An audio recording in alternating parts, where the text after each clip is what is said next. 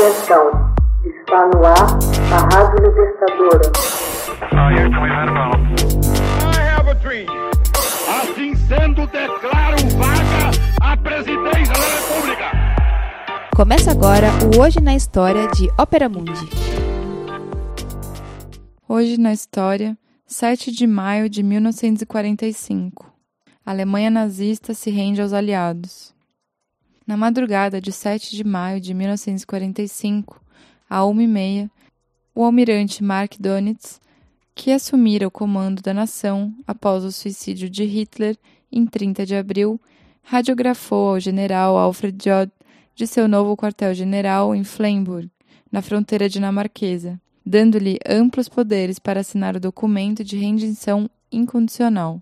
Numa pequena escola de tijolos vermelhos em Reims, na França, onde Eisenhower havia instalado seu quartel-general, deu-se a capitulação incondicional da Alemanha às 12h45 da mesma madrugada. Foi assinada em nome dos aliados pelo general Walter Bedell Smith, em nome do Exército Vermelho pelo general Invansus Loparov, apondo sua assinatura como testemunha o general francês François Cevez, o almirante Hans von Friedeburg e o general Alfred Jodl, assinaram pela Alemanha. Jodl solicitou permissão para dizer algumas palavras sendo-lhe concedida. Com essa assinatura, o povo e as forças armadas da Alemanha serão, para melhor ou pior, entregues às mãos dos vencedores.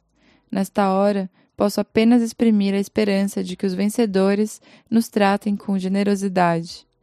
Não houve resposta por parte dos aliados. O Terceiro Reich sobreviveu ao seu fundador apenas sete dias que se matara ao sentir a aproximação inexorável à invasão do Reichstag e do bunker de Hitler pelo Exército Vermelho, pouco depois das 10 de 1 de maio, enquanto os corpos de Joseph Goebbels e de sua mulher estavam sendo queimados no jardim da chancelaria e os que habitavam o abrigo se reuniam para empreender a fuga. A rádio de Hamburgo interrompeu a transmissão solene da Sétima Sinfonia de Bruckner. Ouviu-se o rufar dos tambores e depois o locutor, nosso Führer, Adolf Hitler, lutando até o último alento contra o bolchevismo, tombou pela Alemanha essa tarde em seu quartel-general de operações da chancelaria. O Führer nomeou seu sucessor em 30 de abril, o almirante Karl Donitz. O regime nazista, da mesma maneira que começara, extinguia-se com uma vil mentira esfarrapada. Não morreu naquela tarde, e sim no dia anterior, e fundamentalmente não morreu lutando. Os canhões cessaram fogo na Europa e as bombas deixaram de cair. À meia-noite, de 8 para 9 de maio, um estranho silêncio pairou sobre o continente pela primeira vez desde 1 de setembro de 1939. Naqueles cinco anos, oito meses e sete dias corridos, milhões de homens e mulheres tinham sido mortos em centenas de campos de batalha e em milhares de cidades bombardeadas. Milhões de outros tinham encontrado a morte nas câmaras de gás nazistas e nos campos de concentração. Após 12 anos, 4 meses e 8 dias, chegava ao fim do Reich dos Mil Anos.